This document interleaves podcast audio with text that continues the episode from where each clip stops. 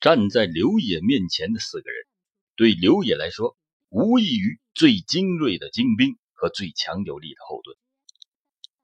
站在前面的两个人，一位就是黑龙江省公安厅厅长杜殿武，另一位是黑龙江省政法委书记白景富。站在身后的也是两个人，一位是哈尔滨市公安局局长陈永才，另一位就是黑龙江省公安厅刑侦处。处长张新峰，时任哈尔滨公安局局长的陈永才，就是唱《常回家看看》的歌手陈红的父亲。时任黑龙江省公安厅刑侦处处长的张新峰，这四个人，在黑龙江警界的地位都是举足轻重。而刚才要求巴彦县政府立即拦河引水的，就是政法委书记白景富。原来。巴彦县万发镇派出所所长贺瑞臣被杀后，凶手使用的枪支是呼兰县六六张福贵一家被杀案中被抢去的那支枪的消息立即传回了省城。政法委书记白景富和公安厅长杜殿武都非常的吃惊，因为这是黑龙江省建国以来罕见的系列杀警大案。当时两个人都身有要务。没法立即脱身，直到十四日，两人碰面，决定立即到巴彦县万发镇现场看一看。他俩决定带上张新峰和陈永才。张新峰是刑侦处的处长，自然是必须来。而巴彦县公安局在很长一段时间归哈尔滨市公安局管辖，刘野都来了，陈永才自然也要来。有白景富这一句话，巴彦县的地方官。当即发动二百多个民工，在涵洞的上游五十米处，用草包把泥河水拦腰截断，使河水尽量漫流到西岸已经收割完毕的农田里。这一招很奏效，上游河水被堵住后，下游逐渐就干枯枯竭，很快就见到了河底。于是没费多大劲儿，就在涵洞的东侧十余米处。发现了一件深灰色的旧迪卡青年服上装，顺河床继续的往下寻找，又见到烟色的涤纶单帽一顶和一个深蓝色的毛线围脖，最后终于在下游很远处将那条裤子打捞出来。而农民赵明和看到的那只枪套则是下落不明，怎么也没有找到，大概是由于枪套很轻。飘出去太远了，无影无踪了。经过检验，发现打捞上来的上衣身长是二十二，大概是七十三厘米左右，是省城的一个服装厂生产的。烟色的单帽为五十八号尺寸，是北京一所帽厂所产。蓝色的紧裤长一百零七厘米，是长春的军服厂生产。这些被找到的衣物鞋帽与王敏。和程志勇等人提供的情况基本相符，而最能说明问题的是，在蓝色警裤左边的兜里找到了一枚弹壳，这应该是作案分子使用张富贵那支五四式手枪行凶作案时子弹卡壳被他偷出来随手装兜的。又经过更仔细的进一步鉴定，发现在裤子上有几处柴油和机油的污渍。并且发现，虽然经过河水的冲刷，裤腿上仍沾留着不少金属的油漆。而几经过细的检查，无论是在上衣口袋和下裤兜里，都没有发现一点的烟丝烟末，甚至连一点的烟味都没有。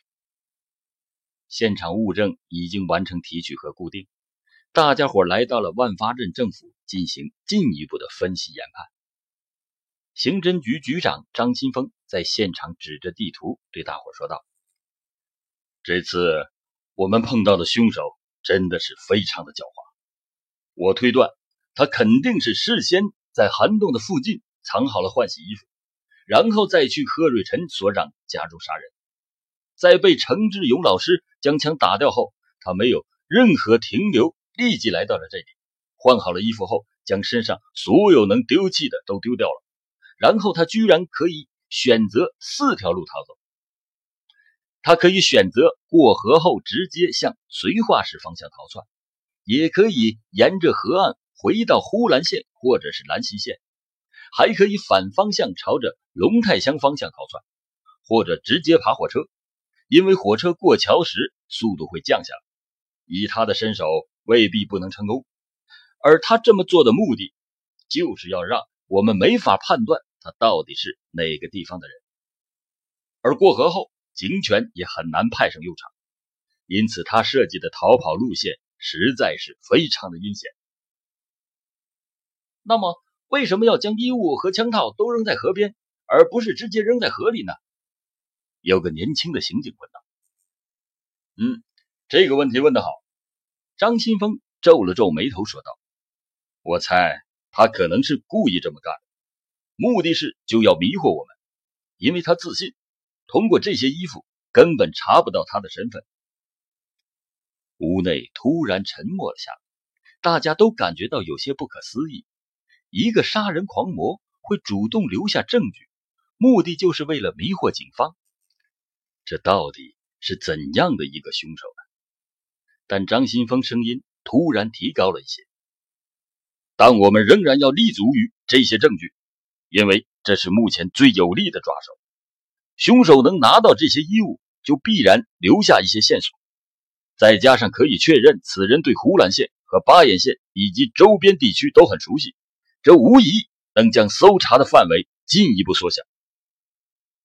张新峰的话无疑又给刚刚沉默了众人打了一针强心剂，侦查员们又开始活跃起来。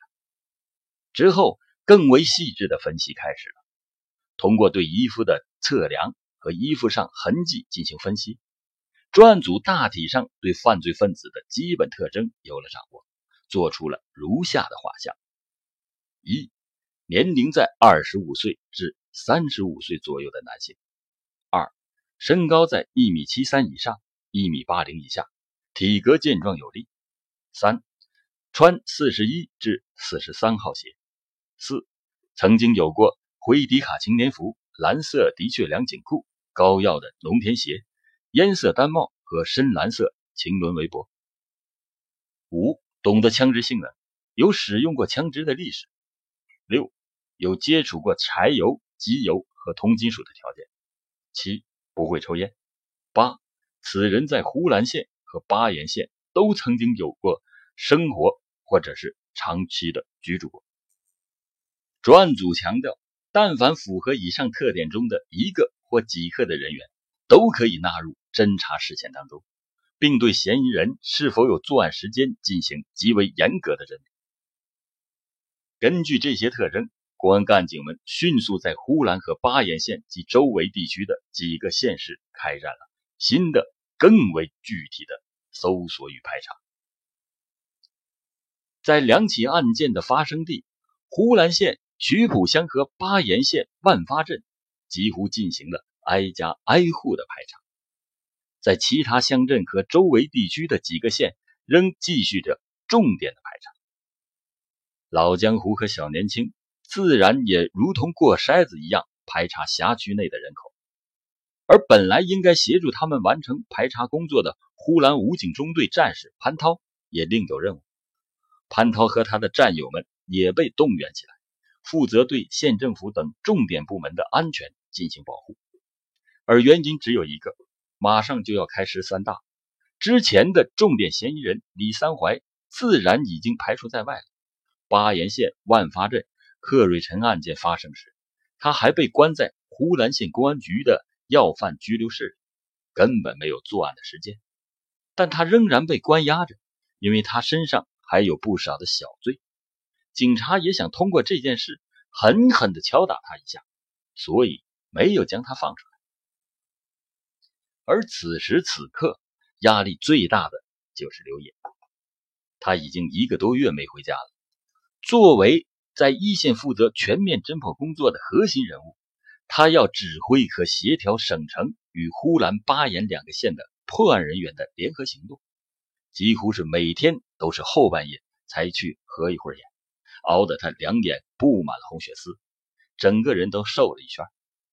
然而，排查工作并不是很顺利。符合特征的嫌疑人一个一个被排查出来，又一个一个轻松的被否掉。究竟凶犯是什么人？他杀人之后去向何方？现在又藏在哪里？实在是难以确定，让他大伤脑筋。然而，凶犯的杀戮并没有停止，该来的还是要来的。一九八七年十月二十五日。党的十三次全国代表大会在北京隆重召开。作为呼兰县公安局办公室副主任的马福林是非常乐观积极的一个人。在开大会期间，他除了每天认真传达公安局局长张崇新的命令到各个科室，而且还时常兴致勃勃地和同志们一起学习讨论十三大的有关新闻和报道。他一九五一年就参加工作了。